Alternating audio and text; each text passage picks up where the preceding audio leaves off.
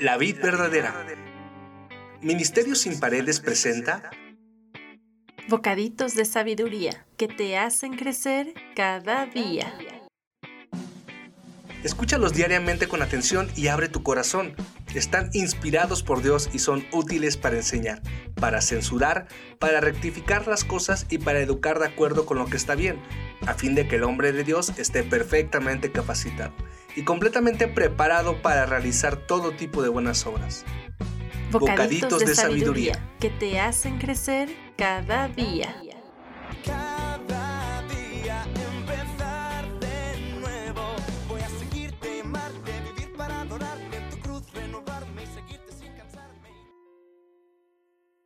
Hola, ¿cómo te encuentras el día de hoy? Esta es la misión número 3 de la segunda temporada de Bocaditos de Sabiduría. En Proverbios 10 del 11 al 14 nos dice, las palabras de los justos son como una fuente de vida. Las palabras de los perversos encubren intenciones violentas. El odio provoca peleas, pero el amor cubre todas las ofensas. Las palabras sabias provienen de los labios de la gente con entendimiento, pero a los que les falta sentido común serán castigadas con vara.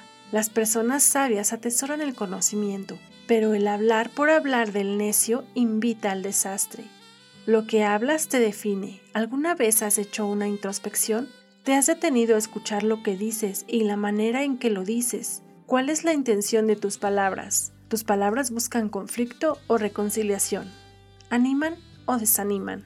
Debemos tener cuidado con nuestras palabras para no traer calamidad pues una palabra maldicha en un mal momento puede causar grandes heridas. Algo que solemos hacer a menudo cuando estamos enojados es decir palabras hirientes que no sentimos en realidad. Y aunque enojarnos es un sentimiento natural, no debemos permitir que el enojo y la ira nos domine y nos exalte. Es de sabios expresar firmemente de manera adecuada y educada, siempre buscando resolver el conflicto y no caer en provocación. ¿Alguna vez has escuchado el refrán que dice, quien siembra vientos recoge tempestades? Si te enojas y proyectas tu ira sobre los demás, al final ésta se volverá contra ti y será incluso más dañina. Por eso, este proverbio nos dice que el hablar por hablar del necio invita al desastre.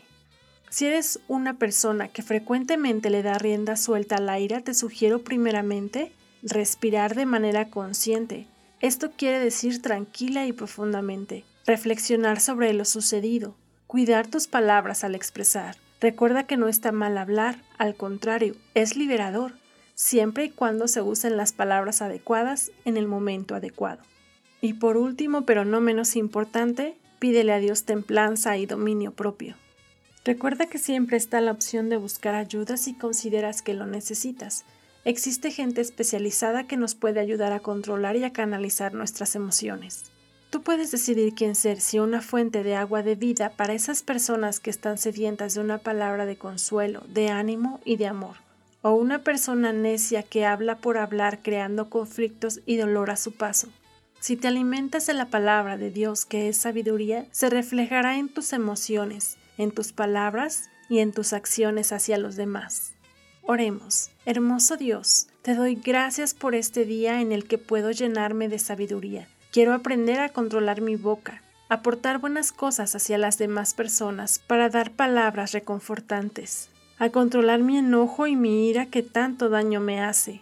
Quiero vivir tranquilamente. Ayúdame a no tomarme todo personal, a no prejuiciar y a dejar en tus manos lo que no puedo resolver, dándote el control.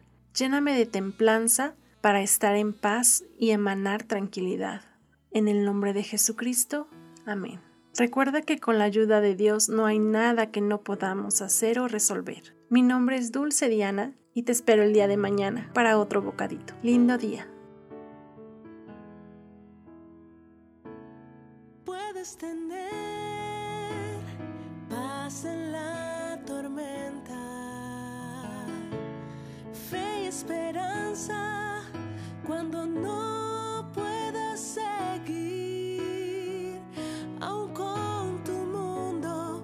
hecho pedazos, el Señor guiará tus pasos.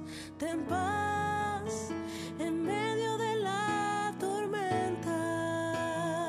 Si puedes tener paz en la tormenta, fe y esperanza.